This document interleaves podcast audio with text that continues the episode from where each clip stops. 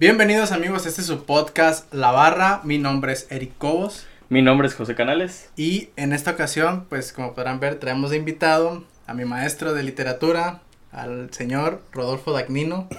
¿Qué tal? ¿Cómo están? ¿Qué tal, Chido, gracias por ¿Cómo invitarme. Bien, ¿Qué gracias. Bien, pues aquí estamos en este día ¿Qué lluvioso. dice la buena vida? Pues no sé. no sé, no me toca tanto, pero, pero bien, ahí estamos. Ok, muy bien, profe. Y bueno, pues aquí traemos este un- una persona que es escritor de cuentos, de poesía, es maestro y por ahí también yo le sé ahí que canta. Pues cantaba más bien en tiempo pasado. Sí, llegué a tener mis banditas. Ah, ahí, sí. sí. Era- Usted era el vocalista, ¿no? Pues, Era el obviamente. vocalista, ajá, era pues, el letrista, vocalista. Y este, y sí, sí, ahí. Y ahorita pues ya pura lectura. Pues sí. escribir. Finalmente, este, creo que empecé a escribir poesía cuando empecé con las bandas, porque allá por la secundaria, porque de alguna manera, pues el vocalista es el que tenía que hacer las letras y sí, tal, sí. ¿no? Y pues yo admiraba a cantantes como Jim Morrison, que aparte hacían poesía, ¿no? O a Saúl Hernández, ¿no? Mexicano, eh, cuyas letras eran pues también muy poéticas. Entonces, bueno, ahí trataba de combinar ambas. Pero sí, ya que fracasé como rockero, Después del Sí, fracaso después del inminente como rockero. Sí, Después de fallar como rockstar. como Nah, rockstar. pues, pero mire, creo que usted ahorita ejerce una profesión pues que está más chida. Bueno, por ejemplo, a Canales, este güey le gusta mucho escribir, le gusta mucho la lectura.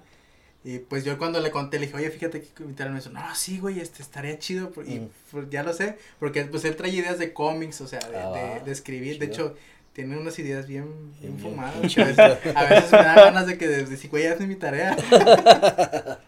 No, y bueno, pues, pues, chingón, Para chido. empezar, pues vamos a preguntarle a usted, este, pues cómo surge toda esta idea de, de, de, de escribir, el cómo, cuál es su proceso creativo, el gusto, cómo fue que desarrolló el gusto, todo eso. Pues fíjate que el gusto proviene directamente de la lectura, ¿no? Eh, afortunadamente, este, pues en mi casa había libros, ¿no? Mi papá, maestro del tecnológico, eh, es un lector empedernido, entonces compraba libros a lo loco. Y de ahí. Y de ahí pues, llegó un momento en el que empecé a, a abrirlos y a leerlos.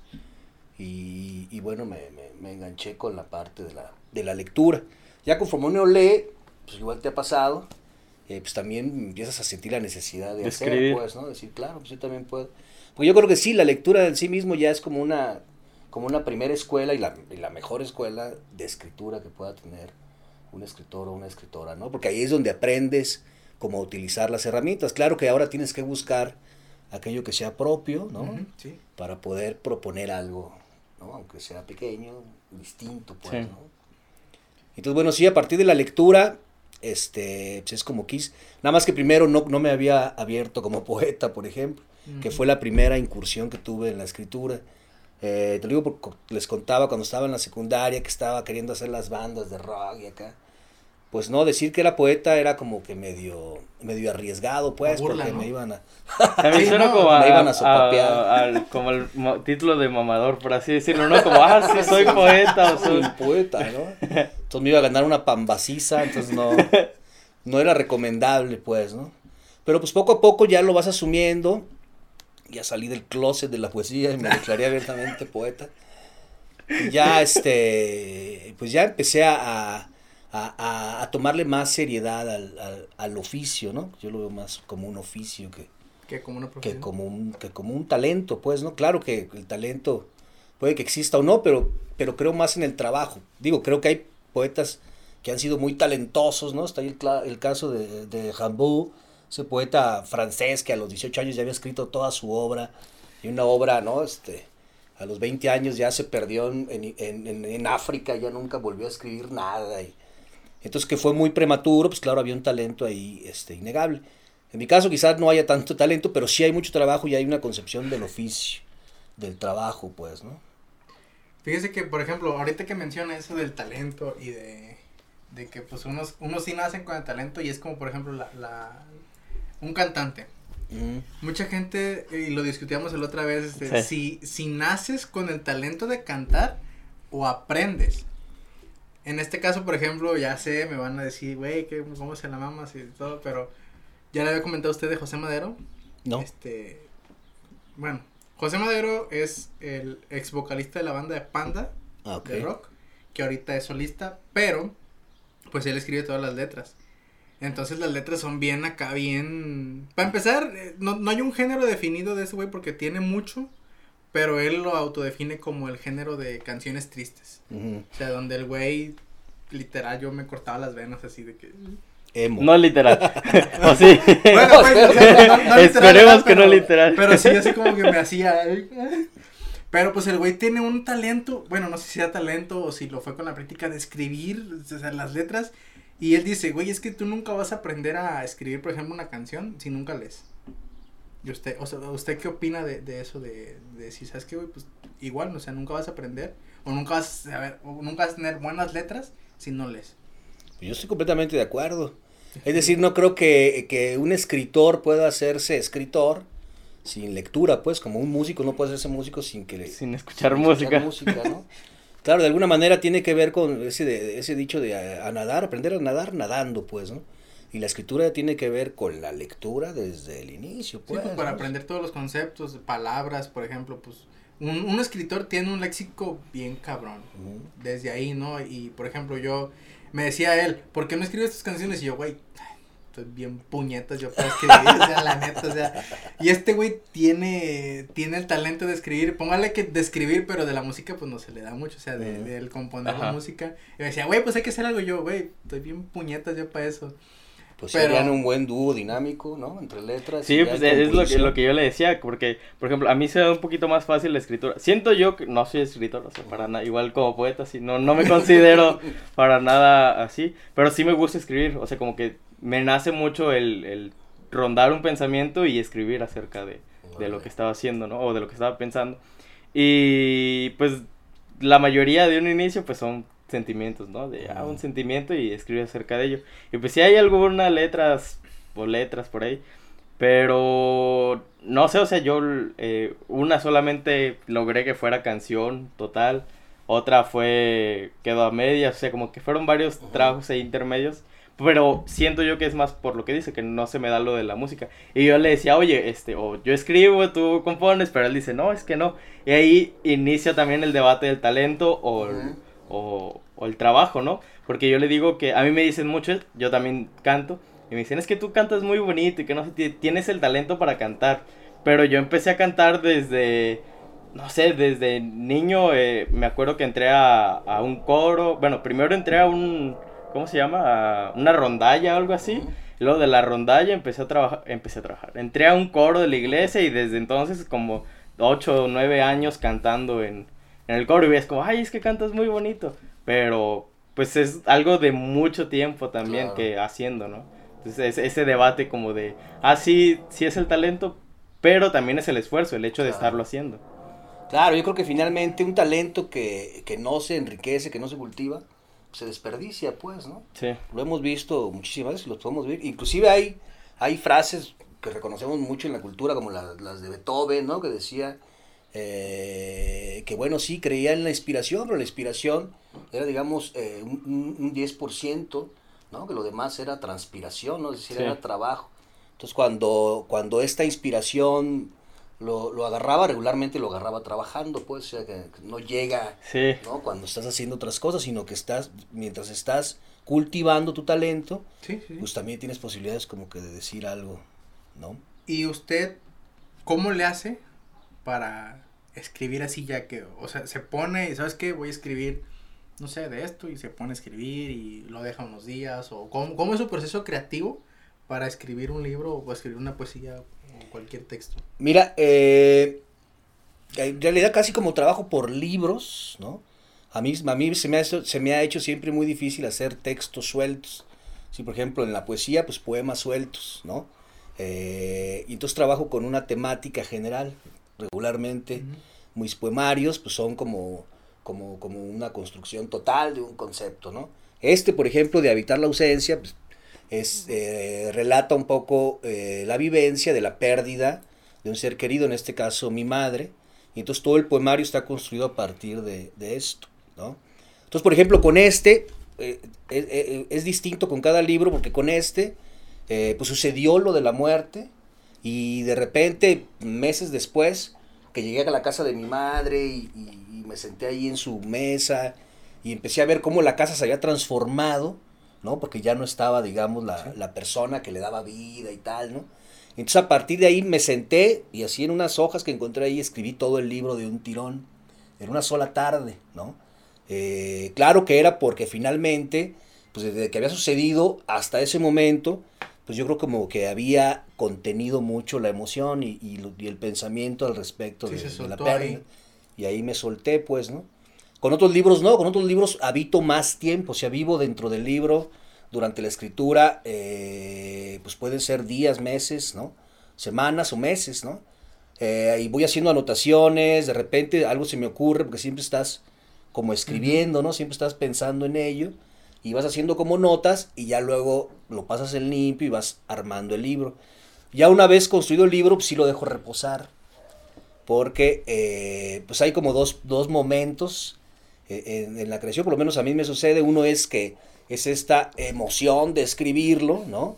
Y después regresar ya con un cerebro más crítico para decir, a ver. Si esto, no, esto, esto no está tan chido. No está tan chido claro. Y es que eso pasa, por ejemplo, también, yo lo contábamos con la maestra Elaine, uh -huh. de ahí de sociales, este, decía, es que a veces tú escribes una nota periodística y crees que está bien chingona en ese momento, dice, pero dale una hora, ponle, o dale un día, dice, y vas a ver, dice, ah, es que esta parte no va, aquí le estoy cagando, estoy metiendo información que no va al principio, entonces, pues sí, es meramente cierto que tienes que dejar reposar, como la carne, ¿no? Que cuando la estás asando, que, ah, déjala reposar para que suelte todos sus jugos y ya claro. después que te sepa, ¿no? Si no la presiones, pues, sí, porque, sí, sí, si no, claro. Si no sabe, entonces, ah, fíjate, ese proceso también, desde, como desde la carne podemos decir que lo pasamos a los libros, igual que descanse, sí, es cierto. Igual en la música sucede de repente, ¿no? Un día compones una rola una noche ahí bien triste, y al otro día la vuelves a escuchar y dices, bueno, no, pero ya puedes trabajar sobre sí, ella, ¿no? Ya sí. descubres, ah, no, pero sí me sirve,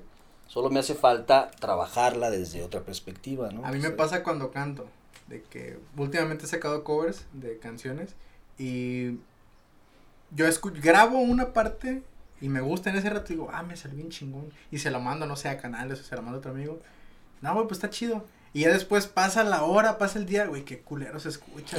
O sea, neta, me pasa eso. Y yo escucho, por ejemplo, el cover que acabo de sacar con unos amigos ayer. Yo lo escucho y digo, güey, neta, qué culero se escucha.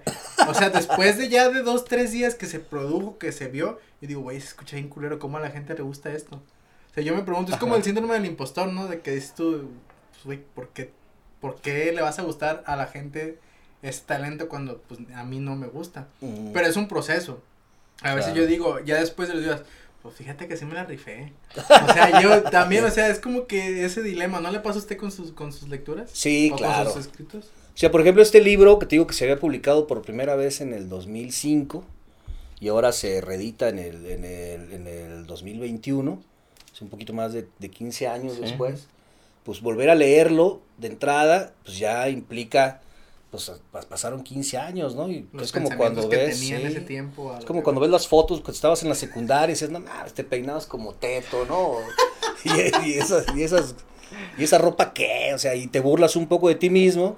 Pero también comprendí que eh, pues no podía ser tan ojete el Rodolfo del 2021 como para ser tan, tan despiadado con ese otro Rodolfo, ¿no? Porque claro, ahorita ya sé otras cosas, sí, ¿no? Sí. Y no y es lo, que, mismo lo que claro, se publicó en ese exacto. momento que lo que es hoy y lo leo y digo, bueno, en realidad es que, pues creo que es un libro legítimo en cuanto a la, a la recreación de un sentimiento, ¿no? Y, y, es un libro que me gustó, ¿no? Me gustó. Y aparte que me ayudó, pues, porque...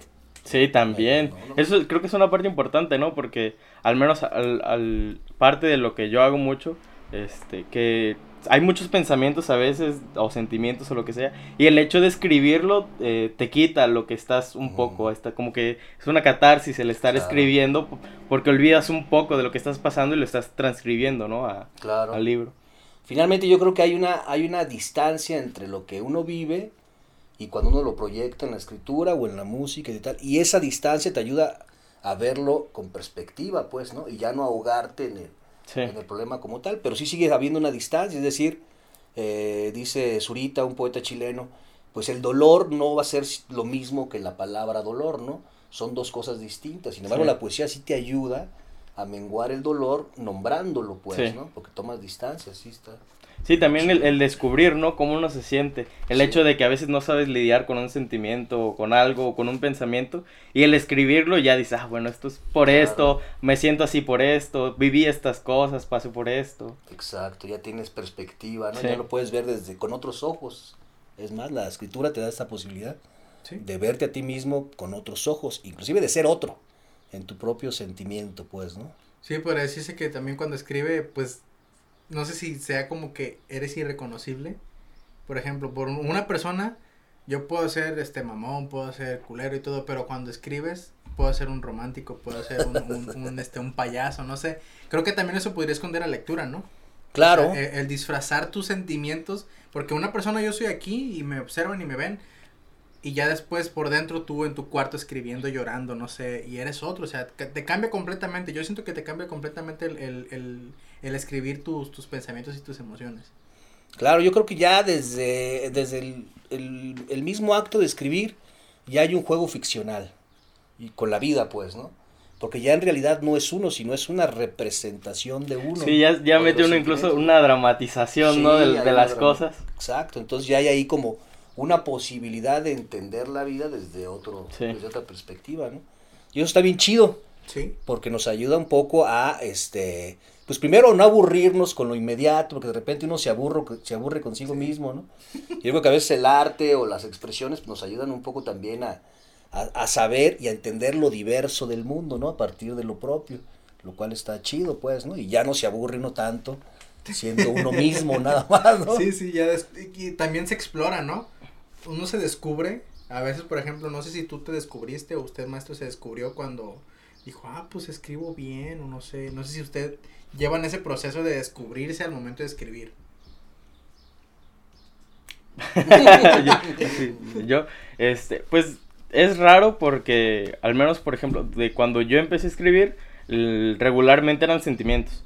O sea, eh, es de, eh, no sé, estaba en una relación y había pasado algo, había un sentimiento o incluso el, mismo sentimiento del, del cariño y del afecto que no sabías cómo demostrarlo, cómo decirlo y, y a veces ciertas palabras no te dejaban, entonces es como, ah, empiezas a escribir, haces comparaciones, te empiezas a, a extender más y también ves parte de ti mismo, ¿no? En, en, en- en lo que das, en lo que tratas de, de escribir, ¿no? Entonces siento como que ahí puede haber un cierto descubrimiento y también por otro lado cuando tienes esos sentimientos malos, pues el hecho de ver tu perspectiva dentro de las cosas, ¿no? Por ejemplo, en ese caso del, del libro, es, es curioso porque ahí se ve cómo uno toma un sentimiento malo desde cierta perspectiva. El hecho de decir, ah, yo siento esto y lo estoy viendo plasmado aquí y, y me, me autoconozco, ¿no? En ese, en ese mismo proceso de, de estar escribiendo. Sí, sí, y se autoconoce uno y se, y se inventa también, se, se construye a sí mismo, ¿no? porque ya al, al mismo momento de darle nombre al sentimiento y de reconocerlo en la escritura, pues también da cierta claridad, ¿no? Sobre lo que pudo haber pasado en un momento determinado, porque a veces las cosas nos suceden y hay cosas que son tan fuertes que no te da chance ni de, ni de reaccionar y decir, ay, cabrón, ¿no? O sea, como en el caso de la pérdida de alguien, ¿no? Que es tan fuerte el golpe que terminas ¿no? No lo puedes como, como, como sobrellevar, inclusive por, Sí, por mucho Por tiempo. años. Mucho ¿no? tiempo, sí, sí, sí. inclusive hasta va cambiando tu, tu relación con, con tus muertos, por ejemplo, ¿no? Y con esos sentimientos en torno a, o sea, no, sí reconozco que no siento lo mismo que sentí hace 15 años, que ahora ya pienso en mi madre, inclusive ya hasta puedo, puedo creer o sentir que dialogo con ella, pues, ¿no? Así como si, como Sí, si sí, ya sí. me acompañara, pues, ¿no? Y al final, a lo mejor porque si uno se hace más viejo y empieza a darse cuenta que está más cerca, pues, de reencontrarse, de morirse y no... y- De decir, mira, ya pasaron Sí. tantos años, ya quedan menos para volver a ahí voy para allá contigo. Pero no es a nivel de, de creencia, pues, ¿no? No sé si exista el más allá o qué, pero, Pero pues finalmente ha de ser reconfortante pensarlo y creerlo, Sí, ¿no? el, el creérsela que vas a llegar a un lugar seguro y que te vas a reencontrar con alguien. Sí. O sea, te llega a dar un momento de paz, ¿no? Como que, no, pues ya cuando me muera, pues ya pues estar allá. Y, y uno no sabe si, bueno, o, o uno no sabe si existen de verdad el infierno o, digo, el infierno o el cielo, ya lo estaba cambiando. Este, entonces sí es como que reconfortante, es como, no, pues igual ya voy a, ya voy a descansar, porque es, esa es la palabra que usas dos, ya está descansando, ¿tú cómo sabes, cabrón? Sí, pues incluso la frase esta de que a descansar los muertos o ya que esté en la tumba, algo así, ¿no? Sí.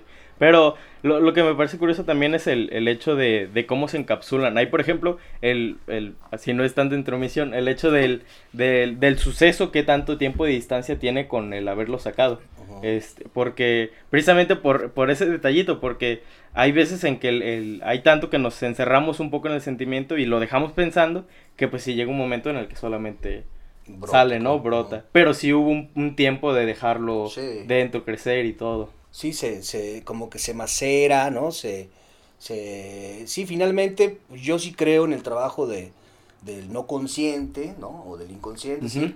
Pues la mente siempre está eh, alimentándose Sí. de lo que sucede de manera consciente. Entonces, yo tenía ya pensada la posibilidad de escribir algo sobre eso, pues de alguna manera el no consciente también trabaja, ¿no? Y no solo trabaja con eso, sino que convoca sentimientos, ¿no? Del pasado, de la niñez, y, Sí. Y de repente en la, en la obra artística es donde pueden a lo mejor manifestarse, ¿no? Y, y representarse más bien. Sí. Pero en- durante ese trabajo de silencio hay un trabajo, ¿no?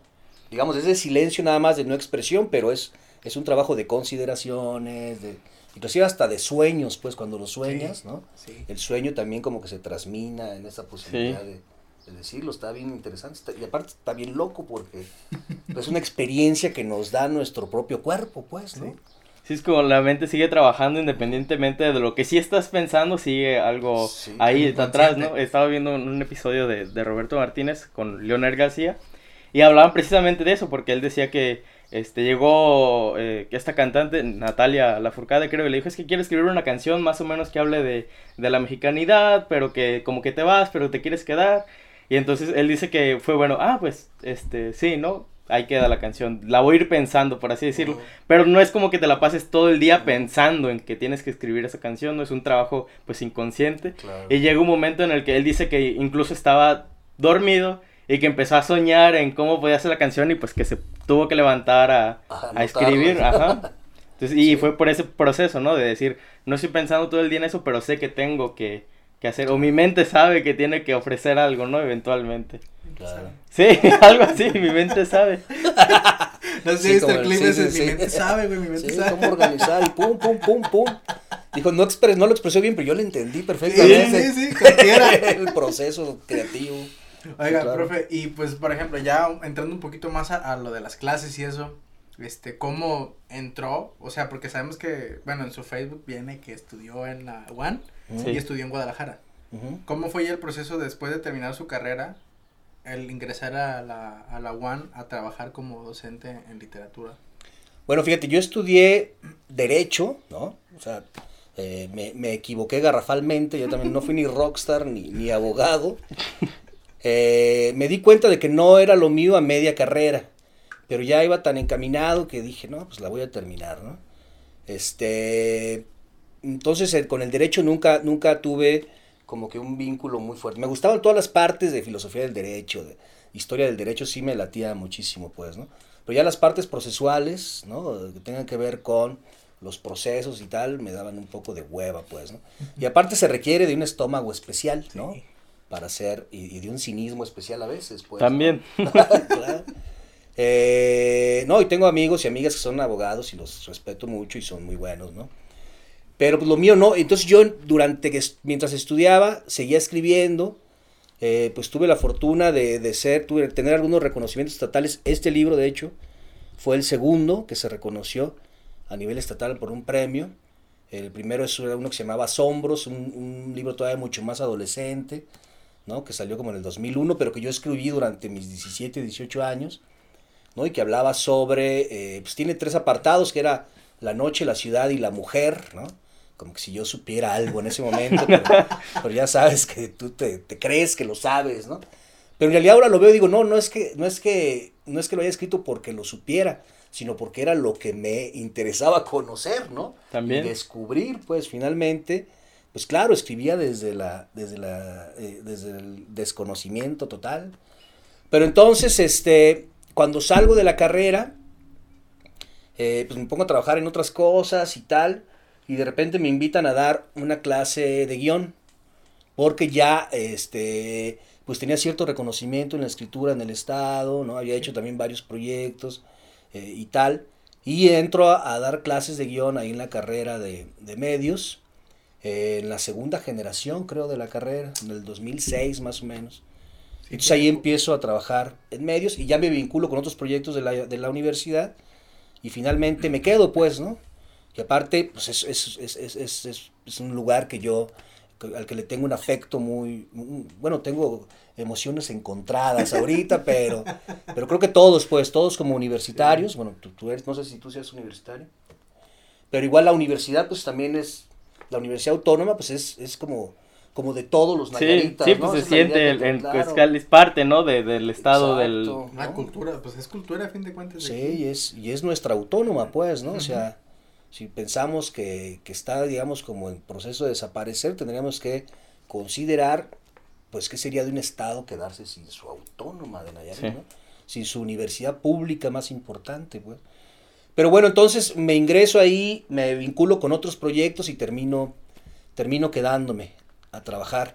Y la verdad es que eh, pues, soy universitario de, de, corazón, ¿no? Sé que hay en la universidad también dinámicas muy perversas, pero que están más allá de, de los universitarios de a pie, pues, ¿no? Sí, de, los, sí. de los trabajadores. Sí, es que ya son cuestiones de intereses muy cabronas y, y usted, por ejemplo, pues es apasionado de, de, su, de su profesión, o sea, es un maestro que le echa muchas ganas y en clases se lo han dicho, o sea, profe, sus clases están bien chingonas. Y pues eh, ahí vemos cómo cambia radicalmente los intereses. A usted le interesa más el que la gente aprenda y que, que, se, que se exponga un talento cuando hay otra gente allí mismo en la universidad que pues simplemente la quiere para pues sí. otras sí. cosas, bienes y todo ese rollo. Sí, no soy el único. Mis amigos, los, todos mis amigos que son maestros, que yo considero mis amigos y compañeros, pues finalmente compartimos la misma pasión y, y la admiración, o sea, la maestra Elaine, sí, saludos la maestra Luz, ¿no? el maestro José Luis Quintero, Magali Sánchez. O sea, son también compañeros de los que aprendo la, la vocación, sí. ¿no? De la enseñanza, que a mí me parece, ¿no? Algo bien, bien chido. Es que es algo bien cabrón de que una persona te, te enseñe, o sea, te, te dé su aprendizaje, porque a fin de cuentas está transmitiendo su aprendizaje y ya después, pues me imagino que es bien chido verlos, no sé, a sus alumnos Sí. Usted que ya, que, ah, no, pues ese vato tenía un talento bien chingón para escribir. Y después lo ve y ve una, un libro de él y se siente orgulloso porque claro. usted forma parte de ese, de ese libro que escribió, por así decirlo. Claro, uno ahí puso su granito, granito de arena sí, para... Sí, sí, claro, ¿no? Y, y, y, es muy, es muy, es muy reconfortante, muy gratificante. Sí, sí, bueno, personalmente nunca he sido maestro profesional, pero sí me, o sea, por ejemplo, dentro de la iglesia que estuve, mucho tiempo fue de estar, pues, enseñando, ajá, este, incluso... ¿A cantar? O... Eh, no, pero, bueno, event eventualmente también, este, con un amigo me hice cargo del coro, entonces también hay mm. algo, pero siempre he estado como que muy parte de la enseñanza, o por ejemplo, incluso las cosas de ciencia y tecnología en las que participo, el, el modelo con el que trabajamos es, nosotros te enseñamos a, a aprender, pero eventualmente tú vas a tener que enseñarle a los, a los que siguen, ¿no? Es, eh, el club de robótica que teníamos era prácticamente así, era tú aprendes, te enseñamos todo, pero te quedas para que sigas enseñando a los que siguen, ¿no? Claro. Este, entonces como que sí me ha gustado mucho ese, ese proceso y siento que es algo pues bastante reconfortante el hecho de, de aportar algo, ¿no? Muy mínimo aunque a veces sea, o aunque minimice, minimicemos un poco lo, lo que se puede hacer, pero siento que es algo pues gratificante. Sí, porque a veces no te das cuenta, pero puedes generar un impacto en un chavito sí. que, que después te diga, oiga, profe, ¿usted se acuerda que sí. me enseñó robótica? Pues mire, ya armé un robot y voy a destruir el universo. Solo usted, no le voy a hacer nada. no, solo usted no. sí, no, claro, está, está bien chido. Sí. Eh, yo quiero preguntar algo, este, aparte del, del, de ahorita del proceso de escribir, eh, nos acaba de decir que también trabaja en la editorial. Trabajo ahí en la, en la dirección editorial de la universidad, ajá. ¿Cómo fue ese proceso de entrar? O sea, eh, y para empezar, ¿cómo fue la relación con el publicar un libro? O sea, publica un libro y fue de, ah, cada, hay ellos que hagan su trabajo en la editorial, este, y eventualmente cómo entró a usted a trabajar a la editorial. Pues mira, a mí me invitó la maestra Magali, de hecho, Magali Sánchez, a ella le ofrecieron hacerse cargo de la editorial y, me dijo, ¿qué onda? ¿Me acompañas? Y la, verdad es que los dos, pues somos lectores, ¿no? Ella es una gran lectora y tenemos también una amistad muy chida y gran parte de la amistad, esa amistad pues enriquece platicando sobre libros, ¿no? Y con Magali platico bien chido sobre literatura. Eh, entonces teníamos un amor por los libros, ¿no? Inclusive, pues ya éramos medios críticos cuando veíamos un libro, decíamos, ah, mira, este libro está medio mal factu- este, manufacturado, ¿no? Tiene como problemas eh, de, de- de edición y tal. Pero no teníamos, eh, digamos, eh, los conocimientos Ah, de, la edición básica. Entonces dijimos, bueno, pues sí le entramos, pero hay que ponernos a, a estudiar, ¿no? Y, y sí, poco a poco empezar a estudiar, a conocer los procesos, ¿no? ¿Qué implica, por ejemplo, recibir un material para ser impreso, este, llevar como, como el acompañamiento con el autor o con la autora para hacer corrección de estilo, corrección, ¿no? Inclusive a veces hasta, hasta proponerles, ¿no? En términos conceptuales, cosas sobre el libro y tal, y después pasarlo a maquetación y, y a diseño editorial y después a, a la impresora, y, ¿no? Y conocer cuestiones de materiales, de papeles, ¿no? De acabados, por ejemplo, el acabado de la, de la portada, ¿no? Y, y tal. Eh, pues es un, es un mundo completamente, ¿no? Este, aparte, pero muy chido, porque finalmente, pues de alguna manera nos dimos cuenta de algo que siempre habíamos creído, ¿no? Es decir, un buen texto pues, tiene que ir acompañado de, de, de- de un buen libro, tiene que ir montado en un, en un soporte Sí. técnico adecuado, pues, ¿no? O sea, eh, porque de repente pues, hemos visto libros con unos grandes contenidos, pero que la edición está muy chafa y demerita mucho la, la parte artística, ¿no? De, de- del autor o de la autora cuando pues, no se cuida la parte editorial, ¿no? Entonces ya eh, pues, estamos más, más involucrados con esa parte, ¿no? Y ahora mm, nos gusta pensar que pues, nuestra relación con el libro pues, no termina, sino que ha pasado a distintas etapas, ¿no? Primero de ser lectores, amarlo, después a escribirlos, ¿no? Y ahora hacerlos, hacer, o sea, este libro ya fue hecho ahí. Y, y, y bueno, aparte un libro complejo porque tiene dos portadas, ¿no? Está por un lado, o sea, son dos libros que se encuentran y son autorreversibles, ¿no? Entonces ya este diseño editorial, pues ya de alguna manera nos llena también de orgullo porque ya como libritos nos dejó Sí. satisfechos, ¿no? Y nos gusta. Y aparte, pues invitamos, interdisciplinario, invitamos a artistas. Por ejemplo, en el caso de mi portada, pues, esta litografía fue hecha por Liz del Real. Órale, sí, artista sí lo ubico. nayarita, ¿sí lo ubican? Sí, Entonces, este, ella me hizo el gran favor de leer el libro y Y hacer hacer- esta, Crear el concepto. eh, el concepto de, lo cual ya es muy chido porque este, pues ya el libro tiene otra, otra, otro plus, ¿no? Sí. que tiene un diálogo ya con las artes plásticas, ahí interesante. Y en el caso de Leti, pues ella invi- invitó a un cuate ahí de Guadalajara, ella es de Guadalajara, que se llama Adolfo P. Suárez. Y un poco, este el libro de Leti es un libro sobre, un poemario sobre un aborto involuntario, ¿no? En el que eh, la anunciadora lírica, la poeta, nos cuenta cómo su cuerpo empieza a ser intervenido por todos los discursos médicos, pero también el cuerpo que se considera como un espacio de vida, el cuerpo femenino de hecho, eh, también se puede convertir como en el espacio de la negación de la vida, ¿no? Porque Sí. pues está la pregunta siempre esta, ¿por qué mi cuerpo rechaza, ¿no? A- sí. al hijo que espero. Entonces está bien interesante. Entonces en realidad es un libro con dos perspectivas, la de la muerte de la madre y la muerte del hijo, o el no nacimiento del hijo, desde dos perspectivas distintas. ¿no? Pero como, como, como proyecto editorial, pues ya también nos deja muy contentos porque pues, conocemos un poco más y pues creemos que los lectores pues deben de tener libros chidos, bonitos, Sí. bien hechos, cuidados y, ¿no? Y, y, y, pues que sean chidos. Sí, me parece muy interesante y más que nada porque, por ejemplo, cuando usted publicó su primer libro, ¿cómo fue en ese caso, en, en esa primera instancia, su relación con la edición? Por ejemplo, ahí ni, ni, ni, ni sabía ni qué onda, pues, ¿no? Fue de ahí está el libro, ustedes Ay. háganse bolas y... y ya lo editaron los del, los del, los del concurso. Y la verdad es que no lo editaron. La verdad es que el concurso es un concurso, es un, es un premio eh, muy reconocido a nivel estatal. Creo que es el más importante a nivel estatal, que se llama Trapichillo, que es el, el premio del doctor Julián Gascón Mercado. Aparte, el creador de nuestra universidad, ¿no? Es el padre de la universidad, de alguna manera. Eh, entonces, un, un personaje que ha hecho cosas eh, maravillosas por, por el Estado, ¿no? Pero eh, en ese momento, y por muchos tiempos, el, el- el premio, se, se publicaba el libro, ¿no? Pero no había un cuidado editorial detrás del libro, sino que se hacía en una Sí, imprenta. pues era, entonces- mándalo así como viene Ah, y ya. así se- Entonces regularmente, por ese sentido, pues sí tenía algunas dificultades. Poco a poco han ido cambiando esta, esta perspectiva, ¿no? Eh, eh, pero sí, el primer libro pues salió, se llamaba Asombros y en la portada pues hay unos esteros, ¿no? Y el libro no tiene nada que ver con esteros, ¿no? Y- y- y bueno, pero no tenía todavía yo conciencia de ello, ¿no? Sí.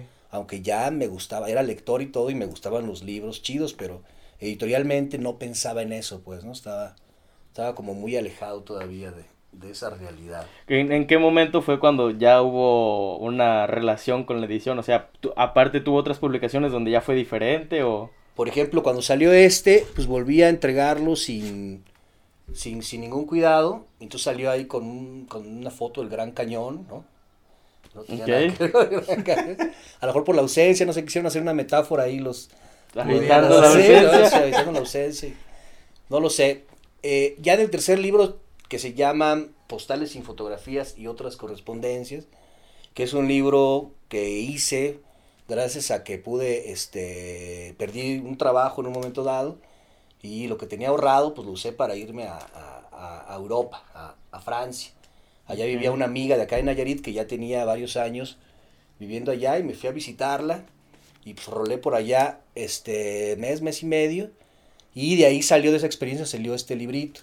Entonces ahí sí ya mandé una fotito, ya más o menos como dije, oye, pues quiero que aparezca esto y ya empecé a tener más conciencia. Pone el título de postales y ponen otra cosa, nada que ver. Unos venados ahí Ponen- corriendo, Ponen aeropostal, güey, al rato ahí. No sé. un avión.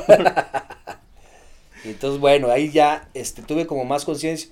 Pero fue hasta el siguiente libro, que es Polvario, que es un libro que ya hice con una editorial en forma, una editorial de Guadalajara, que se llama Libros Invisibles, que le mando un saludo al gran Jorge Díaz, que es el editor, escritor y editor. Y entonces, eh, ya al ver el trabajo de él como editor, el cuidado que pone en la edición, este, la atención que le da al autor para, para decir, bueno, nada va a salir del texto sin que des tu aprobación, pues, ¿no? Y entonces, pues ya dices, ah, caray, claro, este es el trabajo editorial, ¿no? Sí. Y ya después con él publiqué un libro de cuentos que se llama Las, Las insoportables transparencias y pues el mismo proceso, ¿no? Entonces ya de ahí ya me quedé acostumbrado a eso, ya no pienso regresar. Ya, ya, no pienso entregar nada. Que lo edite, por Sí. favor. sí, sí, sí. ¿Y ha, porque- y ha pensado en sacar, este, o sea, libros con otras editoriales más grandes? O sea, con las editoriales... La neta no las conozco, pero por ejemplo que se venden en librerías acá. Sí, Alfaguara. y- eh, Gandhi, por ejemplo, en Guadalajara. Gandhi. Este, no sé si... O ya tiene ejemplares así que se venden en esas librerías. Pues por ejemplo, eh, estas que saqué con libros invisibles, pues sí, sí están en algunos, en algunos aparadores, ¿no? No es una editorial transnacional, ¿no? No, pues... Es una editorial pequeña, es una editorial pe- independiente, pero muy, muy, este, muy aguerrida, ¿no? Entonces sí, sí está constantemente moviendo los libros en espacios como ferias de libros y tal. ¿no? En Amazon, pues ahí tiene, tiene su catálogo, órale. entonces ahí, ahí también lo puedes adquirir y tal. Pero no, fíjate que eh, por una razón, porque primero pues, yo escribía pura poesía, al principio entonces hay pocas editoriales a ese nivel que te, que te, que te compren poesía, ¿no? Se compra regularmente más la novela. Sí. ¿no? Entonces ya en la novela, pues ya puedes mandar a una editorial y esperar a que te respondan, si es que te responden, y estar mandando manuscritos, pues, ¿no?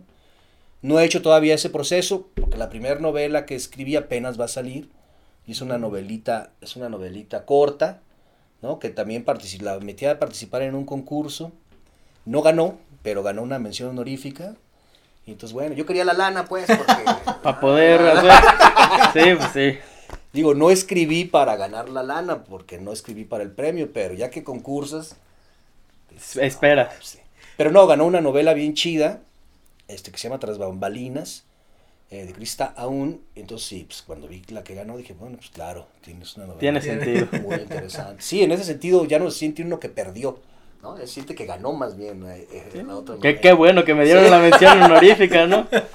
Y afortunadamente la mención honorífica pues implicaba la publicación, entonces Ah, bueno. pues sí, ya, entonces ya me mandaron, trabajé, estoy trabajando con, con una editorial del DF que se llama Delirio, y también pues eh, la atención que le dan a, a- me acaban de mandar la, la prueba de los, de los forros del libro, pues viene la portada y viene eh, pues todos los forros, que es primera de forros, solapas, cuarta de forros, y no, pues está bien chida la, la portada, la artista que las, pues lee el libro y luego hace un diseño a mano, ¿no? Y luego se digitaliza, es como muy artesanal y está bien chidito. Luego se las mando. Que eso también es un trabajo, ¿no? El estar leyendo para crear, o sea, el arte del libro, o sea, está... Imagínate la gente que no le guste leer y que tenga ese trabajo, es como que, ay, otro libro. Pues ni modo. Sí, está muy cañón. Porque, y me parece muy interesante porque al final de cuentas es como la reinterpretación del arte, ¿no? Es Claro. seguirlo Es trabajando. diálogo, exacto. Es el diálogo que tiene, por ejemplo, el, el diálogo interdisciplinar, ¿no? O sea, cómo resuelvo en una imagen lo que sentí con este, la lectura, ¿no?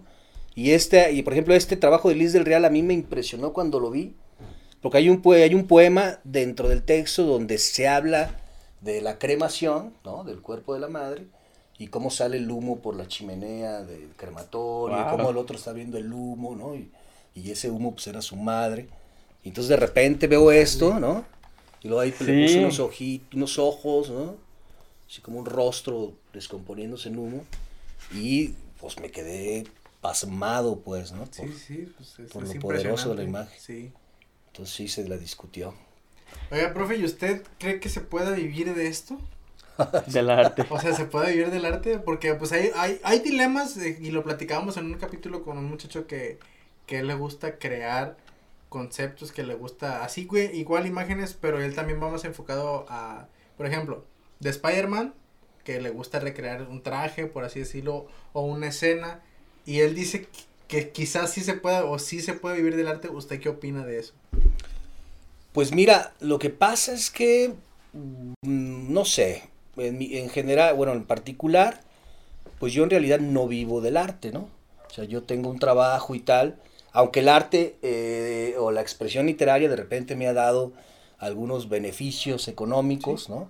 O por ejemplo, eh, de repente puedo dar un taller al respecto, o sea, no directamente, sino de, de las cosas alternas que también este, ¿no? se pueden dar sobre la escritura, por ejemplo, yo estoy dando un taller de, de cuento ¿No? en la casa Fenelón. en la. Casa Fenelón, pero vivir del arte como tal, mm, no lo sé. Sin embargo, conozco personas que este, sí viven de lo que escriben, ¿no? Pero regularmente pues, tiene que ver más con novela, Sí. ¿no? Que es donde ya puedes hacer un contrato con una editorial y estar como trabajando constantemente. Aunque en México, pues, el- eh, la, la infraestructura editorial, pues no es lo mismo, por ejemplo, que en Estados Unidos, ¿no?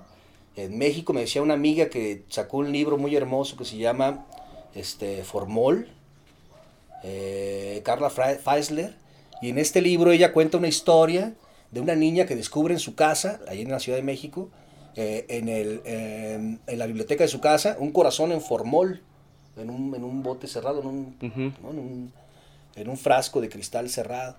Y después se descubre que es el, el último corazón, o el corazón del- de la última víctima de un sacrificio azteca. ¿no? Entonces va contando Guau. la historia de la niña encontrando ese corazón y también de manera paralela la historia del muchacho azteca Ajá. antes de su sacrificio, pues, ¿no? Entonces hay como un encuentro entre los dos extraño a partir del corazón. Está, está, está muy Está chido el concepto. Está muy chido. Entonces ella sacó esa, esa novelita en una editorial transnacional, como la de Tusques, de editores, ¿no? Y entonces ahí le, le a- antes que contrato, me dice, no, lo que me hicieron fue entregarme un anticipo de regalías. ¿Y sabes cuánto fue? No, pues cuánto, 20 mil pesos. Entonces uno dices, bueno, pues sí, la misma editorial en Estados Unidos puede firmarle a un autor, una autora un contrato de, ¿no? de 100 mil dólares para empezar y luego ya estar pagando libros por adelantado y ya Sí. escriben, ¿no? Sí, pues ya es como, el, como vivir, ¿no? De Sí, por adelantado, por, por así decirlo. Entonces es complicado, pero sí hay quien lo logra. Digamos, en México, el que lo hizo por primera vez fue Carlos Fuentes. Sí. ¿no? Que fue el primero que empezó a vivir de los libros. Pues ya los del boom latinoamericano, pues García Márquez, pues ni se diga, la, es el único autor de literatura que publica en Diana, por ejemplo, una editorial que no publica nada de literatura, pero, pero pues fue el que contrató y yo creo que hizo un buen contrato Sí. el García Márquez. Es complicado, pero yo creo que se puede. Y al final de cuentas, eh, pues también es preguntarnos, bueno, vas a pasar la vida, ¿no? Haciendo lo que te gusta. A lo mejor para hacer lo que te gusta tengas que ideártelas para encontrar financiamientos por otros lados y, y poder seguir haciendo lo que te gusta, ¿no? Y lo que, y lo que amas, porque también una vida sin hacerlo, pues Sí. a lo mejor no merece ser una vida, ¿no? No va a ser una vida bien vivida, no lo sé, pues, ¿no? ¿En algún momento vivió algo así? O sea, fue de, ah, este, o me dedico a hacer esto o mejor me dedico a hacer otra cosa. No, pues cuando nacieron mi, mi primera hija, pues en realidad sí fue un momento de- en el que te replanteas todo, Sí. pues, ¿no? Porque este, pues yo estaba pensando, acababa de llegar de, de, de París, cuando fui a París, este, estaba viendo la posibilidad de irme a- al Estado de México, a la Ciudad de México, a trabajar con un escritor, ¿no? Con- ahí trabajando como de secretario, pero un poco para conectarme y escribir mis cosas. Este, pero nos embarazamos, ¿no? Y entonces pues eso la vida te dice, a ver, espérate, ¿no? Tenías planes. Primero lo primero. Sí. ¿No? Y, y pero te replanteas, pues, porque dices, bueno, pues tengo que, tengo que ofrecerle... un Una futuro, ¿no? estabilidad o Sí. seguridad o algo, Y ¿no? aparte lo más gacho es que dejas de ser el protagonista de tu película, ahora, ahora Es eres el extra. más, ¿no? Sí, Dice una sobrina mía, no, yo le decía, es que tu papá antes era el protagonista de su película, ahora no, ahora es el el secundario. y secundario, el- sí. Y ella me dice, no, en realidad es el productor. Ya, es el que tiene que poner la lana para que... Sí, le dije. Y entonces sí, finalmente también ya te toca un poco, pues, pensar en hacer, tener un plan para que tus hijas, pues, cumplan sus sueños, ¿no? En la medida de lo posible, Sí. pues, ¿no? Entonces, pues sí, pero eh, llegó un momento en que me aparté de esto para dedicarme a trabajar nada más, pero al final de cuentas volví porque, ¿no? Y ya si lo puedo, si lo puedo combinar, pues mejor, ¿no? Pero volví porque, decía mi mamá, porque el perro aunque le pegue siempre vuelve al vómito. Pues, pues es que en realidad sí, o sea, uno, como dicen también por ahí en redes sociales, uno vuelve a donde, a donde fue feliz, ¿no? Fue feliz. Claro. O sea, y usted, pues, claramente lo hace feliz y le, le apasiona todo esto de la lectura y el escribir. Entonces, pues, es, es lógico que diga, no, pues, es que, pues, ya trabajé de otra cosa, pero, pues, no me llena, me llena más este, este rollo. Y bueno, entonces ahora nos puede explicar un poco de lo que se trata el, el curso que está impartiendo en la Casa Fenelón. Sea, Sí, como no, es un curso sobre cuento literario. Se llama así un poco para, para distanciarlo de otras formas, de, de, la- de la- de otras narrativas o de otros relatos que son inclusive mucho más viejas, ¿no? Como es el relato oral, los cuentos. El cuento literario en realidad, eh, pues algunos tasan su existencia ya como tal, como género, pues a partir del siglo, eh, a partir de, de la modernidad, pues, ¿no? A partir de, eh, de hace 500 años, ¿no? Aproximadamente. Aunque hay formas de escritura, como las leyendas, las fábulas, ¿no? Que son Sí. como los antecesores del cuento literario, pero no se les considera, por lo menos no se les consideraba literarios, porque tenían otras funciones sociales, ¿no? Entonces acá partimos del cuento literario como tal y eh, hacemos un, un- un análisis, tiene como dos vertientes el curso, uno es analizar cuentos, leer cuentos, discutirlos en grupo y el otro, la otra vertiente es escribir cuentos, ¿no? Aunque decíamos hace rato que la novela parece que tiene más beneficios en términos editoriales, en, en nuestro continente hay una tradición de cuento impresionante, ¿no? Y digo nuestro continente porque hablamos desde Canadá, bueno, en Alaska no lo sé, pero en Estados Unidos. Canadá hasta Argentina, pues, ¿no? Hay grandes cuentistas y el siglo XX dio este, una gran nómina de, de cuentistas, de autoras y autores, ¿no? Entonces, por ejemplo, en, en Europa, pues no se, no se cultiva mucho el cuento, se le da más, más peso a la novela La novela. pero acá no, y se cultiva pensando que es un género no menor, ni es un género de transición hacia la novela, sino que es un género por sí solo y mucho, muy, muy complicado, a veces más complicado que la novela, por la intensidad que maneja, ¿no? Un cuento pues, tiene que contarte eh, las cosas con intensidad, con rapidez, ¿no? Y con un efecto mucho más este, eh, con una tensión dramática más fuerte que la novela. Que la novela, pues, por la extensión, puede haber distensiones y tal. Entonces, nos dedicamos a eso, al cuento literario, a, a leerlo, a platicarlo entre nosotros. Y la intención es que también escriban cuentos, pues, ¿no? A Sí, partir de... Que pongan a la práctica. Que pongan en la práctica, ajá. Eso acaba de empezar este jueves primero de julio. ¿Y hasta cuándo va, cuánto va a durar el, el taller? Tenemos planeado hacer eh, un primer momento de dos meses, ¿no? Trabajar unos dos meses con este taller y eh, a partir de ahí ya ver, ver su continuidad, su posible continuidad, ¿no? También es un poco a ver cómo responden los asistentes, cómo es que se va desarrollando el, el taller y sí. tal. Que Pero de entrada. De entrada es eso. Y, y, pues tengo la idea, pues de ver si sacamos una antología ahí de los cuentos que salgan. Mm. Y pues ya hacer un librito, ¿no? Sí. y ya chidito para presentar los, Estaría, estaría los chido proyectos. para que la gente diga, ah, mira mi, Mi, mis mi libro. están ahí". sí. Sí, sí, porque aparte ya después que uno publica, pues ya hay un, hay un cambio de, de Sí. concepción de, de, ¿no? No sé si has publicado tú en algún lugar, No. ¿no? Bueno, Pues antes, de antes poco ya tú publicas. escribías en Facebook. Bueno, pero no es, no es lo mismo que publicar un, un o libro. sea, sí, pero pues ya tienes como que el primer, el primer encuentro, ¿no? Con el público, de que te leen. Ujú. Y yo me acuerdo que había, que conocía gente que, oye, ¿no sigues esta página? Porque ya la dejaste, ¿no? La tengo, o sea, no he publicado nada. Ajá, exactamente. Sí, ahí Y está. pues ya la gente ya te conoce, o sea, hay gente que, ah, mira, tenía, pone, que si regresas, ah, mira, este güey. Se hace curioso muchos- porque todavía hay veces que de repente llega gente a la página de no sé cómo, pero de repente tiene un like, a la semana, al mes, de repente tiene otro like y pues está curioso pues porque trabajando ajá, ahí queda la, la página. Este, pero yo sí eh, era más de pensamientos pues, más sueltos, o sea, sí soy de, de algún sentimiento en, es- en específico, sí como expresarlo y, y dejarlo plasmado, ¿no? O de algún suceso o algo así, si es más, este, que queda ahí. Ahorita estoy tratando de ampliar un poco con lo de los cómics, que junto con un amigo que ya vino, Anael, este, estamos tratando de ampliar las narrativas y todo esto, pero pues es algo nuevo para mí, todo el conocimiento también es empírico, porque yo estoy, estoy estudiando, está estudiando ingeniería en telemática, que es ingeniería en telecomunicaciones.